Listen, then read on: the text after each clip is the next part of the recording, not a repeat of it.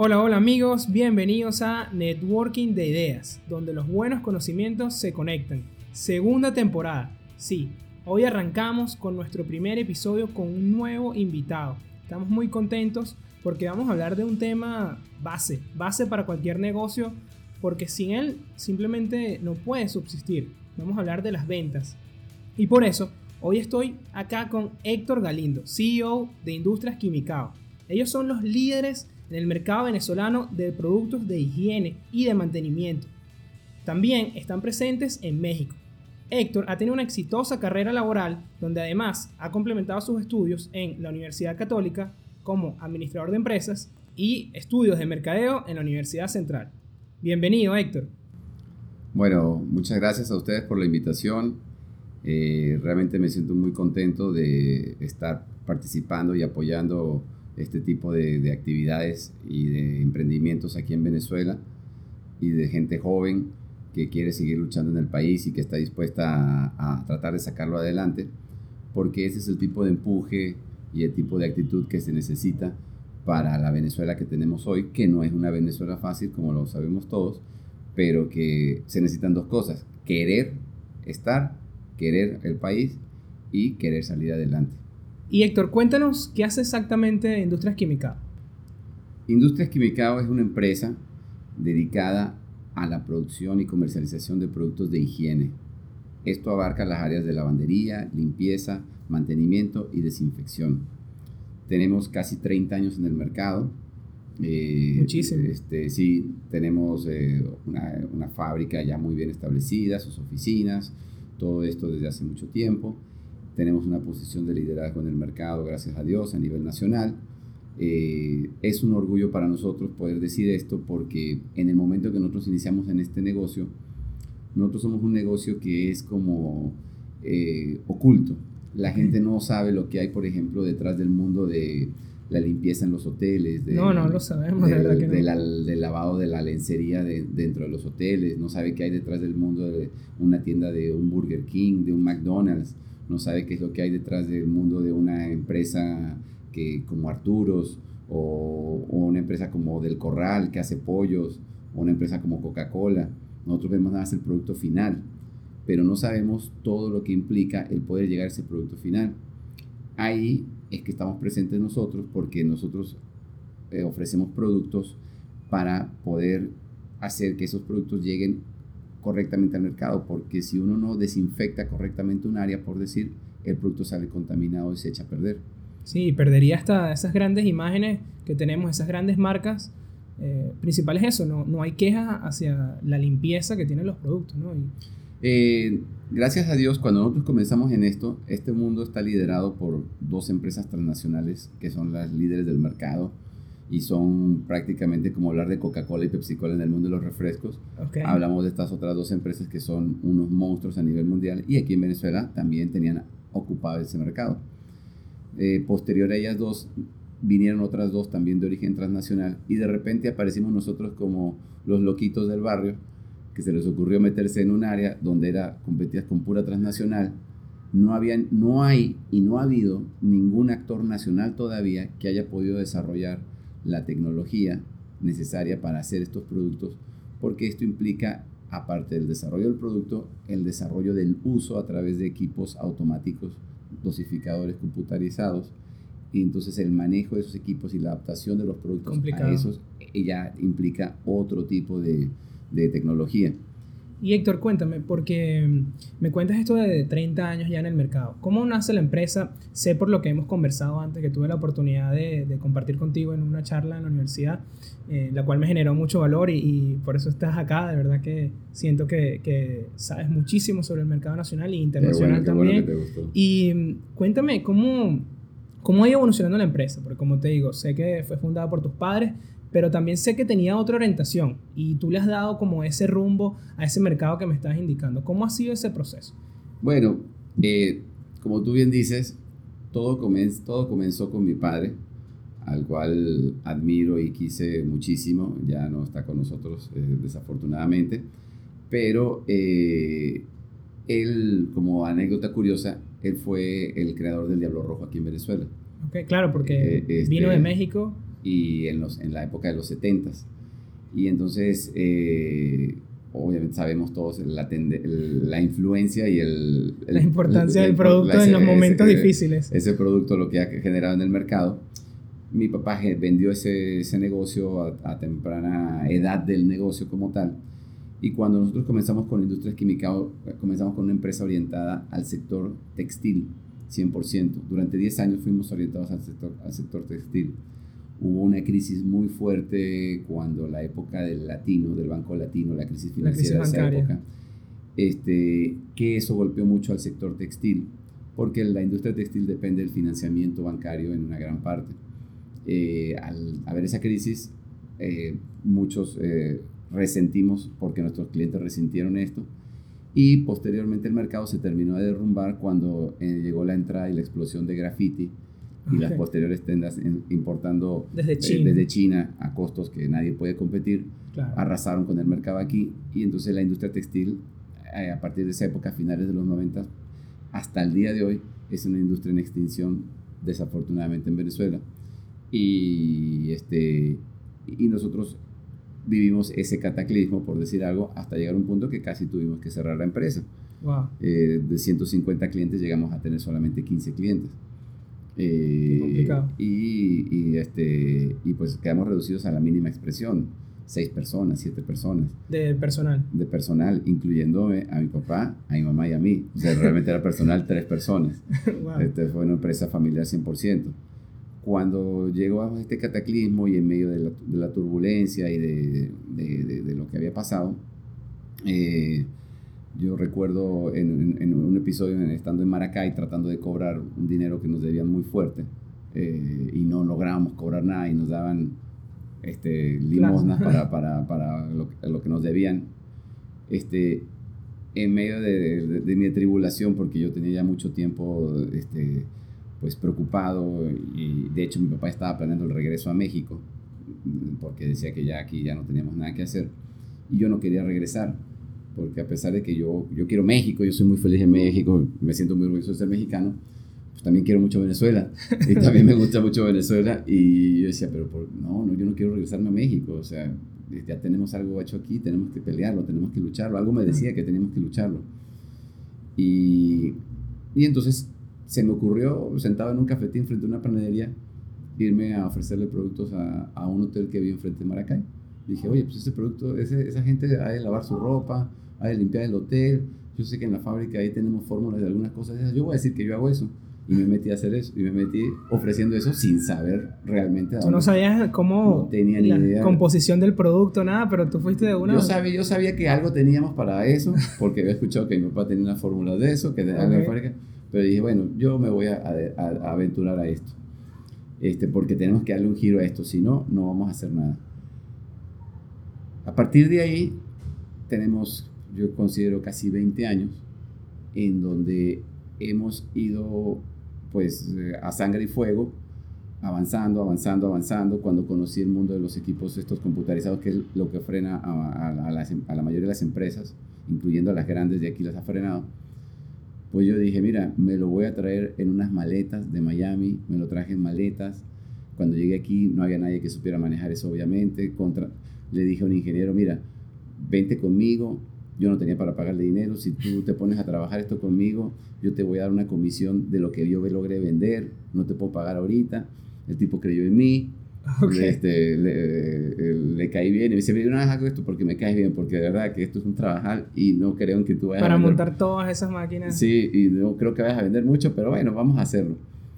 Y poco a poco él se fue dando cuenta que la cuestión fue resultando, fue saliendo y entonces yo viajaba, me traía dos equipos más, me traía tres equipos más. Una vez me detuvieron en el aeropuerto diciéndome que yo traía bombas eh, este, y me retuvieron en el aeropuerto ahí abajo en Maiquetía y yo me reía mucho y le decía, ¿cómo que bomba, señor? Esto es por unos productos químicos. No, es que esto no existe aquí. Estamos buscando identificación en un catálogo que hay de producción y no, no, no existe. Entonces yo me reía mucho. En vez de estar asustado, yo me reía mucho. Y este, obviamente, como estas dos empresas grandes ocupaban todos los clientes importantes y, y, y compañías transnacionales de marcas, de firmas, cuando yo aparecía tratando de ofrecer esto, pues les decía, mira, ese es un loquito, ni, no le hagas ni Claro, caso. no, no. Y la verdad es que tenía razón, era un loquito. Eh, pero, Pero, lograste poco a poco ir quitando pero el poco mercado. a poco llegamos, llegamos, trabajamos, fuimos aprendiendo de los errores porque fue un, un tema de ensayo y error continuo. Pero cuando yo veía que algo no sabía, pues buscaba, buscaba, preguntábamos, eh, veíamos. Y mi papá y yo fuimos labrando ese camino. Como él era el químico, yo le decía, mira, esto no me funciona, búscale por otro lado. Yo iba, lo probaba. Tú eras las ventas totalmente, tú eras Yo la era fuerza de realmente ventas. la fuerza de ventas, la promoción, la, la- la planificación, todo eso lo era yo. Y el contacto directo con los clientes, el, el- el ver qué se hacía y qué no se hacía. Y aprovechando ese error, Héctor, que yo veo que tú tienes una habilidad para vender eh, impresionante, me has contado también otras cosas que, que- que podemos tocar más adelante que has vendido. ¿Cómo consideras eh, o qué tanta importancia le das a esa habilidad eh, en tu trabajo? A la, mira, El saber vender, como decimos coloquialmente, porque es como un, es como un conocimiento. yo creo que las universidades, los colegios y cualquier escuela de negocios está equivocada en su penso. Porque lo primero que le... Y no solamente las escuelas de negocios, yo creo que cualquier escuela de- de- de- debería de enseñar a saber vender. Para mí saber vender representa el 80% del éxito. Porque se da el caso, y lo vemos en la vida cotidiana, que hay cosas que no valen la pena, que son malas, pero la gente las compra. Totalmente. ¿Por qué? Porque se las supieron vender.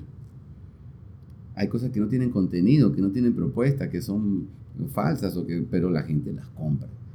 Eh, Entonces la venta es algo que, y si tú te pones a ver la historia, me gusta mucho leer, y te pones a leer todos los grandes fracasos, hay gente súper talentosa en, muchas áreas, en pintura, en, en este, arquitectura, en música, pero si no se saben vender, no llegan a ningún lado. La historia de todos los pintores en la época antigua era que se hacían famosos cuando se morían, no porque nada algún, algún, algún comerciante de arte descubría y vendía. Pero mientras tanto, los tipos se murieron pobres porque nunca pudieron vender nada, porque no sabían vender. Es así. Y entonces crearon las grandes de- obras de arte para ser pobres. Y hoy, hoy por hoy uno conoce en la gente, en la calle, cualquier cantidad de gente talentosa, pero no sabe vender. Entonces es clave. ¿Y, ¿Y qué habilidades consideras que son necesarias para crear ese hábito o desarrollar eh, esa capacidad de saber vender? ¿Qué se tiene que tener? ¿Qué se tiene que tener para saber vender? La gente piensa que para saber vender uno tiene que nacer con ese don. Sí, eso yo también lo he visto mucho que es como que no puedes mejorarlo. Como que él sabe vender y él no. Sí, él, él nació vendedor. Eso es un dicho muy común. No, mira, es que se vende, se te vende hasta su mamá. Ese tipo es buenísimo vendiendo. Yo no sirvo para eso. Bueno, aquí me meto en aguas muy profundas Ok. para darte respuesta a esa pregunta. ¿Por qué? Eh, ahora que uno está tan de moda, el tema del coaching, de, de- de las ondas holísticas y todas estas cosas y tendencias y motivación, la motivación, ahora que está toda una cosa tan, tan en boga, no están tan pelados en algo. Yo creo que cualquiera, cualquiera puede desarrollar esa capacidad, cualquier, no esa, sino cualquier capacidad, solo que se lo proponga, solo que tenga la actitud. Eso es lo correcta. primero. Si tú quieres ser vendedor, tienes que pensar que quieres vender. Si tú vas a vender, pero diciendo dentro de ti que yo no sé vender o que yo no soy vendedor, ya estamos mal. No vas a vender. Porque el mensaje negativo lo llevas tú adentro. Entonces yo no voy a ser capaz de convencerte a ti si yo por dentro no estoy convencido. Y a lo mejor yo no sé nada de lo que estoy diciendo. A lo mejor yo no, no conozco mucho, pero quiero venderte. Ok. Entonces, mira, Tengo no, una no- no- misión. no me importa si te vendo o no. No me importa si conozco o no, pero lo que sí quiero es venderte. Mi misión es venderte. No es, no es venir a preguntarte cómo estás, si eres mi amigo, si, si te pasó algo, si estás triste. No, es venderte. Entonces, con esa actitud es que uno tiene que salir a la calle. Eh, y sobre todo porque creo yo que cuando uno, uno sale de la universidad, por decir algo, en la universidad no te dicen cómo debes de hacer una entrevista de trabajo. No, pero no. Muy pocas veces un profesor, si te lo llega a decir, es un profesor por, porque él, por, por pensar un poco como lo que estoy diciendo, dice, mira, le voy a decir esto a los muchachos porque esto les va a servir. Un consejo. como- Un consejo, pero no como clase. Uno sale al mercado después de la universidad es a venderse. Sí, es así, es una venta. De, uno sale a negociar con una, con una universidad, perdón, con una empresa y uno trata de buscar la mejor oferta. Entonces todo está en cómo tú te vendas, que, que esa oferta se da o no. Claro. Las empresas tratan de contratar personal al más bajo costo. Y se aprovecha, muchas veces hay aprovechamiento de los muchachos, porque los muchachos salen inocentemente al mercado. Después de 5 o 10 años dicen, no, ya no me vas a contratar si no es por esto. Claro. Porque ya aprendieron. Héctor, y me quiero quedar con, porque me recordaste a, no sé si has tenido la oportunidad de, bueno, seguramente sí, de escuchar de Jordan Belfort, el, el lobo de Wall Street. Él tiene un libro que se llama, además del lobo de Wall tiene un libro que se llama El Camino del Lobo. Y en El Camino del Lobo, él describe, no es la historia, como pasa en el otro libro, sino él describe su método, que justamente es lo que me estás diciendo, es el, el método se llama Straight Line Selling. Es decir, ventas directas. No es que voy a hablar contigo y me vas a decir cómo estás cuando la persona se empieza a distraer, no, enfocado en un solo objetivo. Entonces, quería preguntarte o que nos compartieras algún momento donde tú sientas que has, has tenido el control de la situación, digamos, alguna situación particular que tú has dicho, aquí cerré una venta importante y dijiste, ¿por qué hice esto?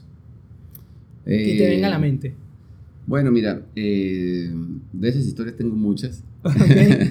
Gracias a, Dios hoy eh, yo me siento en la mayoría de mis negociaciones así, porque tengo mucha confianza y... O sea, la confianza es clave también. La confianza es fundamental, la confianza es fundamental, pero la confianza te la da la actitud, porque tú dices, te voy a vender, no me importa, o sea, te voy a vender y ya.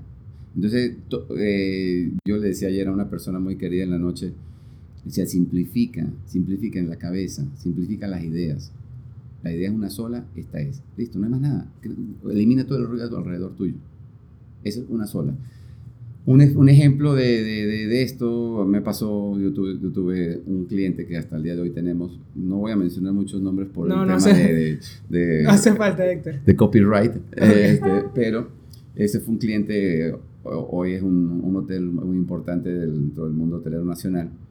Y yo lo visité durante cerca de un año eh, como vendedor y, y, pues la respuesta era siempre la misma. La, la gente de compras me atendía muy bien, ya nos, hacían, ya, ya, ya nos hablábamos cuentos de todo, ya yo le conocía toda su historia, tratando de llegar por algún lado, pero no me abría las puertas, no me abría las puertas y no me abría las puertas. Un día después, pero yo dije, como ese hotel quedaba camino para mi casa, yo decía, yo voy a pasar por este hotel una vez cada 15 días.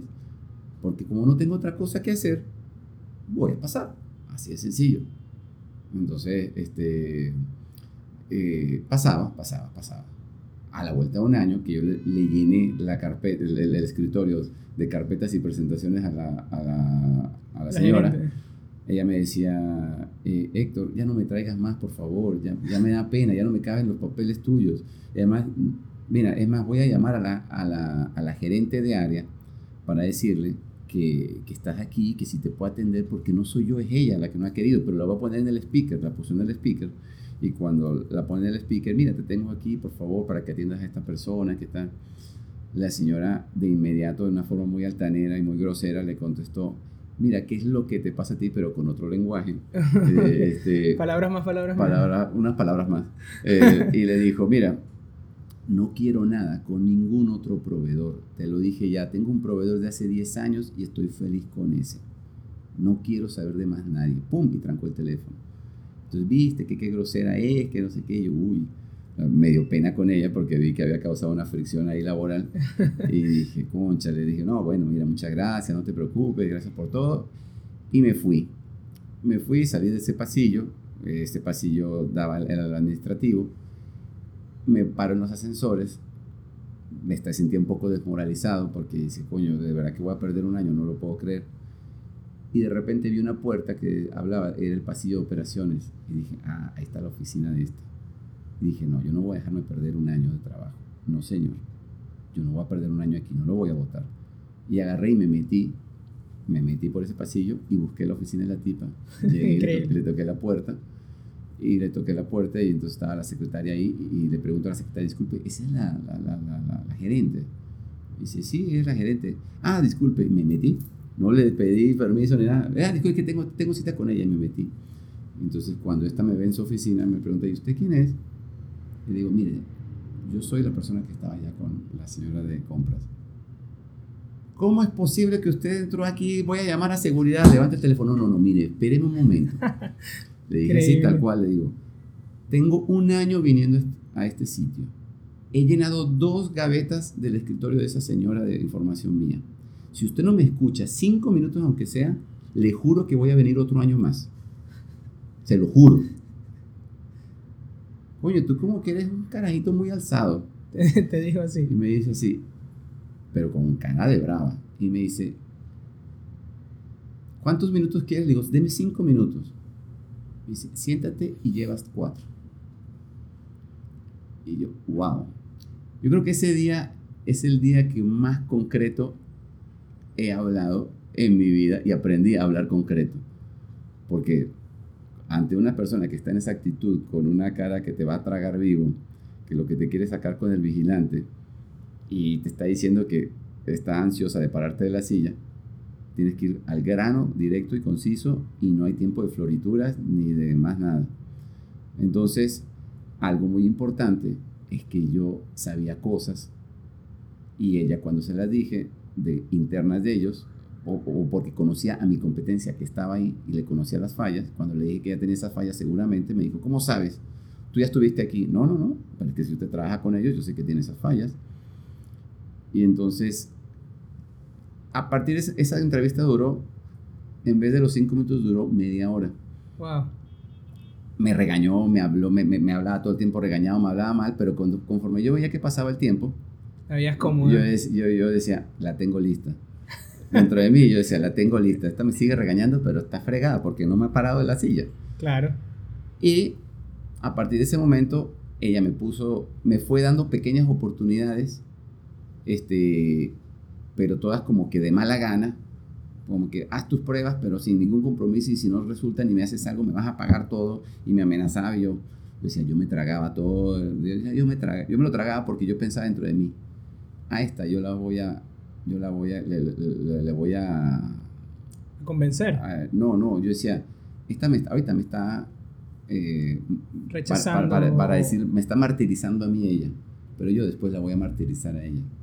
Ok, ¿cómo e, así? Esta me la va a pagar ella. o sea, ah, esta me la va a pagar. Todo esto que me está haciendo a mí, ahorita me lo va a pagar después. Con compras. ¿Y, cómo me va a pagar? Con compras.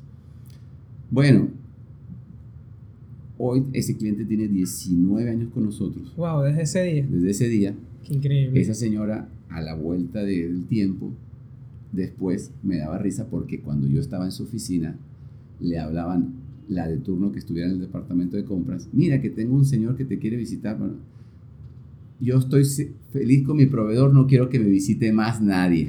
Otra vez. La gente de Quimicao es nuestro proveedor y no quiero a más nadie. Y yo dentro de mí me reía y yo le decía a ella, bueno, es que el que quiera entrar aquí se tiene que hacer lo mismo que yo y eso no te lo va a hacer todo el mundo. Bueno, tú tuviste suerte. Eso no es suerte. Eso no es suerte, tal cual.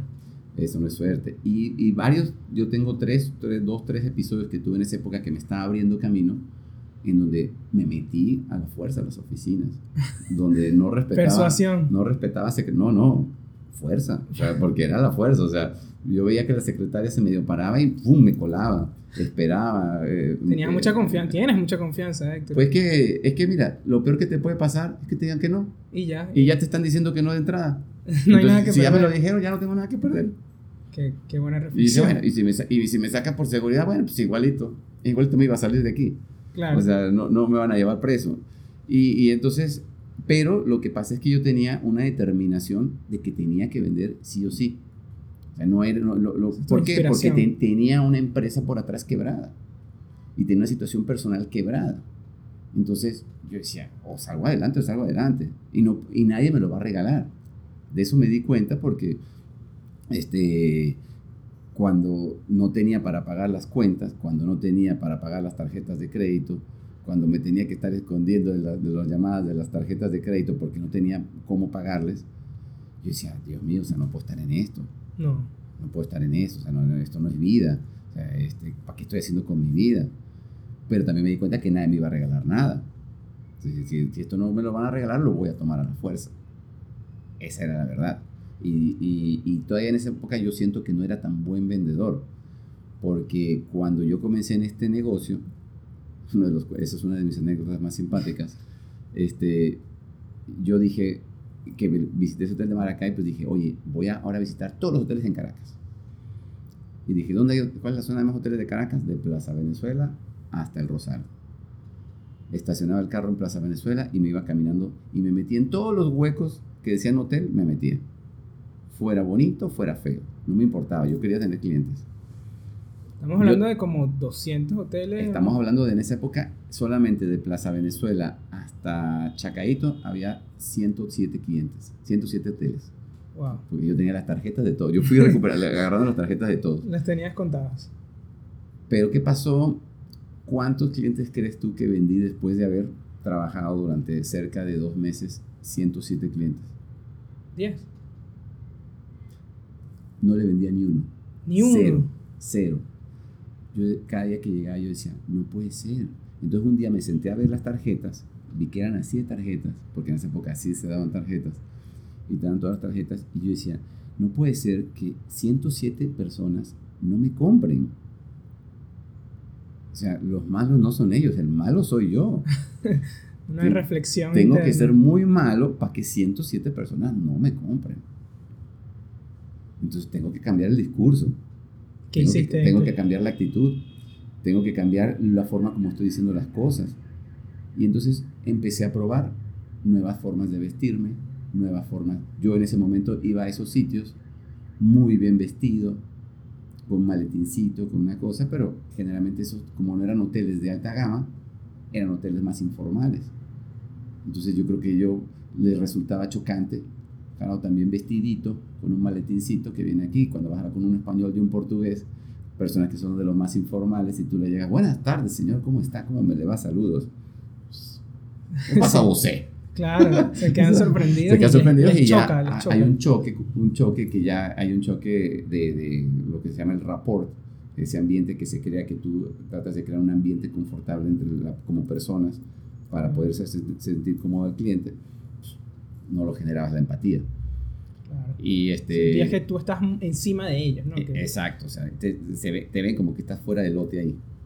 claro. Y después de eso, bueno, entonces me vestí diferente, empecé a hablar diferente, y no me compraba, entonces decía, bueno, ahora le voy a decir mañana, le voy a decir otra cosa. Y me daba risa, porque yo creo que algunos llegaron a decir, este tipo está loco.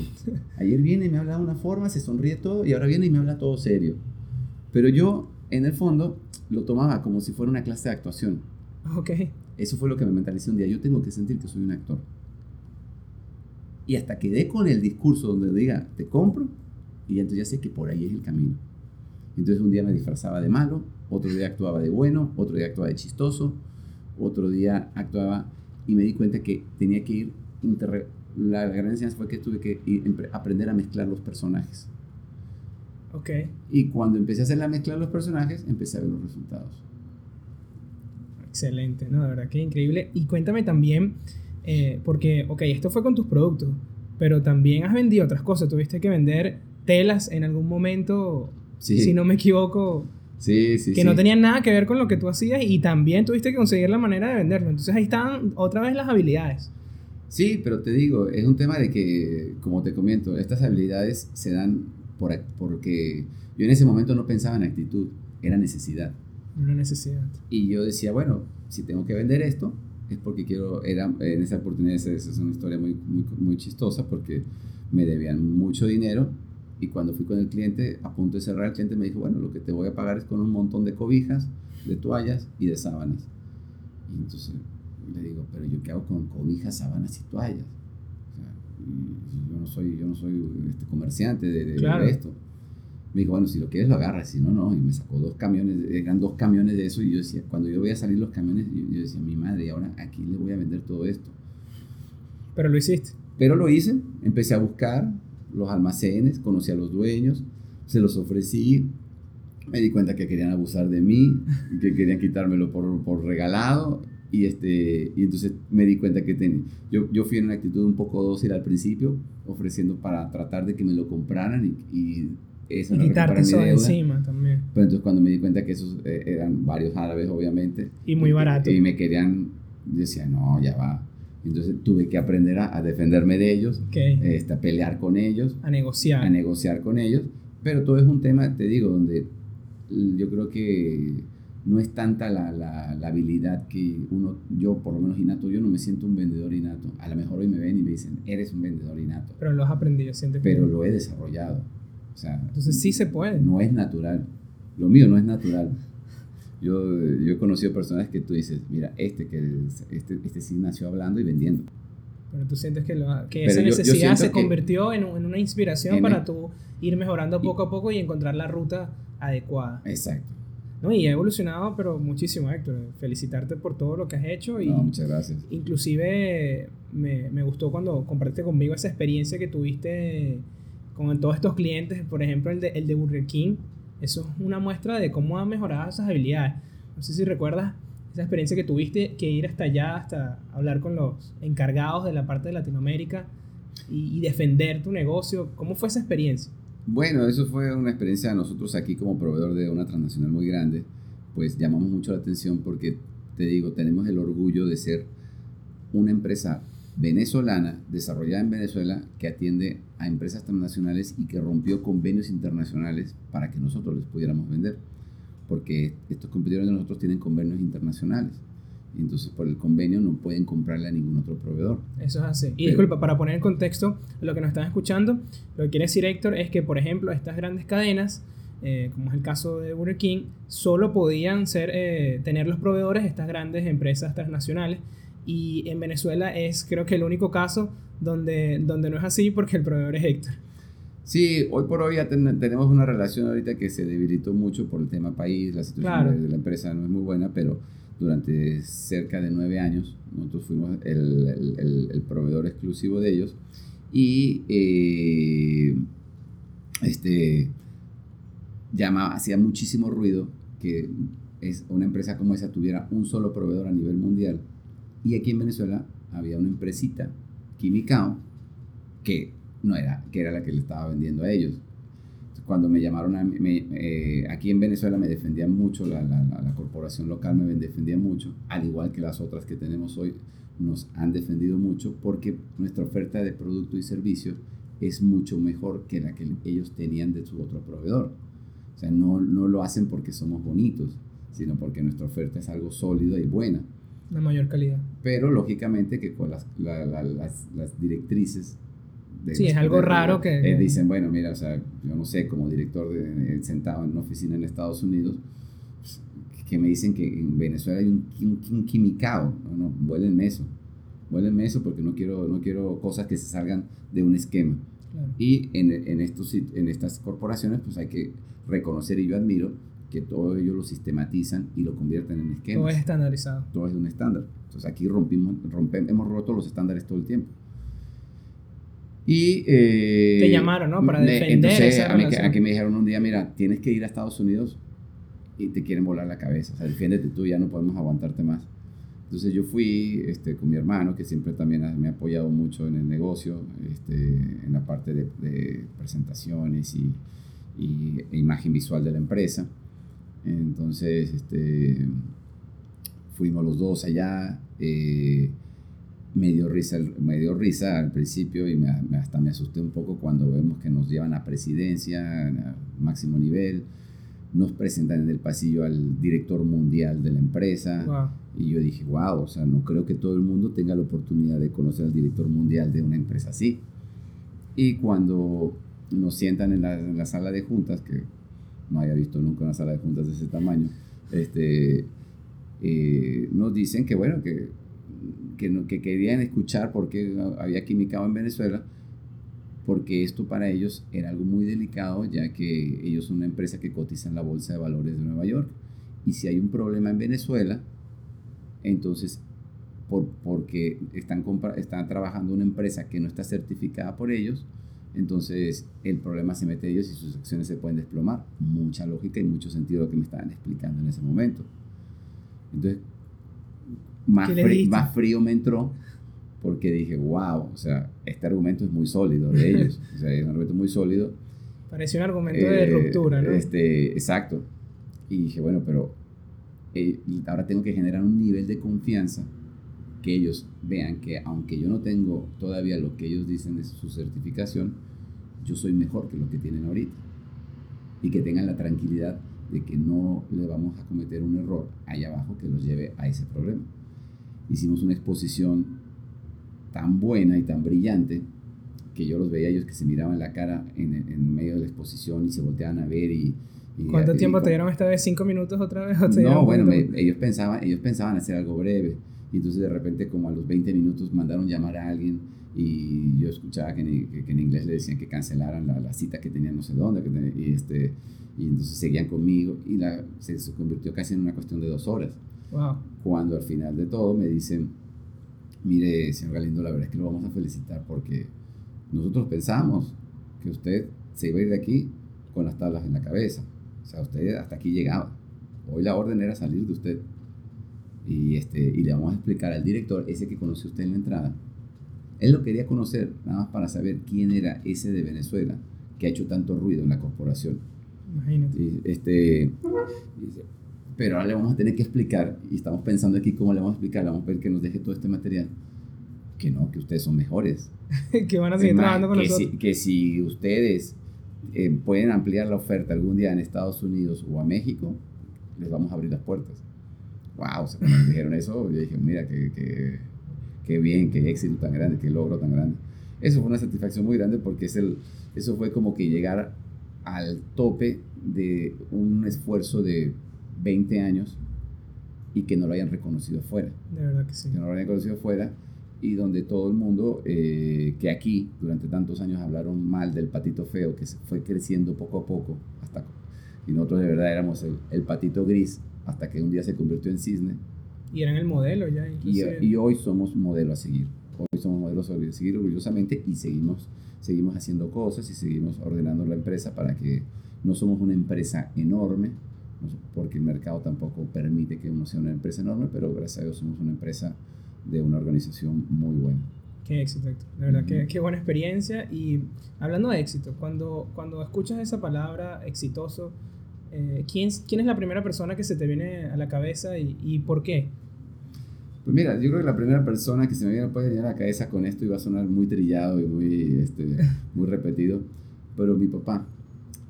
Mi papá, mi papá fue una persona este, que, que vino de, de, de, cero, cero, o sea, literalmente él, él se crió sin nada y, con escasos recursos este, a nivel de barrio en México.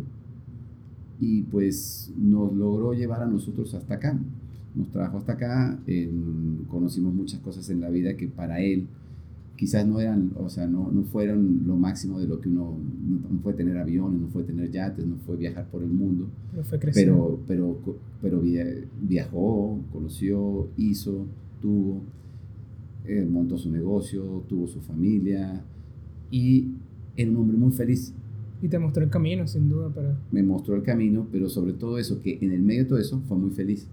La felicidad, y yo casualmente acabo de dar un seminario en la empresa, que todo lo que tú hagas para tener éxito te tiene que dar felicidad. Si no estás feliz haciendo lo que haces, no vas a tener éxito. Esto es así. Y estoy totalmente de acuerdo con eso, Héctor. Y bueno, lastimosamente ya tenemos que ir finalizando porque se nos está acabando el tiempo. ¿Dónde, dónde las, las personas que nos escuchan pueden conocer un poco más acerca de la empresa, seguir los productos que... Bueno, mira, ve, eh, nosotros estamos, eh, nosotros tenemos una página web www.industriasquimicao.com.be. ¿okay? Eh, tenemos también una cuenta de Instagram, arroba industriasquimicao. Okay. Nosotros eh, le vamos a poner todo eso en, en la descripción de, del capítulo, no sé qué. No ajá, sé, y, te, este, y tenemos un, un, la, un, teléfono donde pueden llamar a pedir cualquier información, el 991-2951. Genial. ¿Y tu libro, Héctor? Porque has hecho demasiadas cosas. ¿Cuándo, ¿cuándo sale el libro? pues mira, la verdad es que sí, he pensado que ahorita no, porque por falta de tiempo, pero en algún momento contaré porque tengo muchas historias y muchas anécdotas. Estas son las buenas, tengo unas que no son tan buenas, pero la, las que no son tan buenas son las que te dan la, la fortaleza para aguantar lo, lo, lo, los momentos duros. Es así. Uh -huh. Bueno, y ahí lo tienen. Eh, importante para saber vender. Ya saben, confianza. Eh, nunca rendirse. Vean todo lo que tuvo que hacer Héctor para, para llegar al éxito. Sigan siempre, si tienen claros sus objetivos, sigan siempre trabajando por ellos y confianza. Que... ¿Me permite decirles algo ahí? Claro, seguro. para completar eso que estás diciendo ahí. Simplifiquen su cabeza. También. Simplifiquen sus ideas. Solamente concéntrense en algo. Vender y producir. Vender y producir. Lo que hagan. Lo que hagan. Si, tú, si, tú estás, si ustedes hacen podcast, concéntrense en producir sus podcasts y en venderlo. Lo demás es tontería.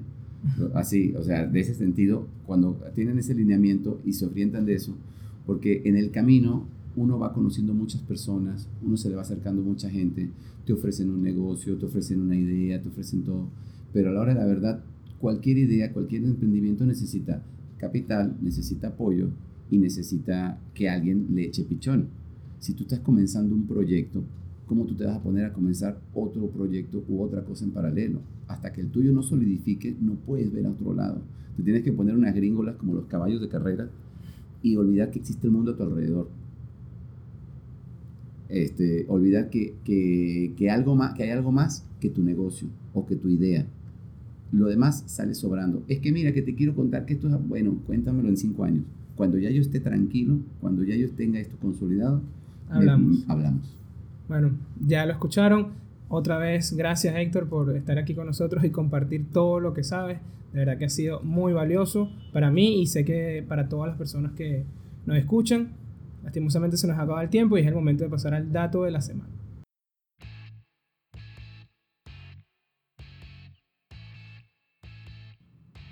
Y el dato de la semana es, ¿sabías que el grupo alemán Volkswagen vendió en 2019 un aproximado de 11 millones de vehículos? Sí, lo que es casi el total de habitantes de Bolivia y más de tres veces la población de Uruguay. Y bueno amigos, eso ha sido todo por el episodio del día de hoy. ¿Qué les pareció? No olviden dejarnos sus comentarios en arroba networking de ideas en Instagram. También pueden obtener información sobre este y otros episodios en nuestra página web myval-u.com. Asimismo, podrás disponer de todos los cursos de educación financiera que Value tiene para ti. Networking de Ideas, donde los buenos conocimientos se conectan. Yo soy Ramón Márquez y nos vemos hasta la próxima semana.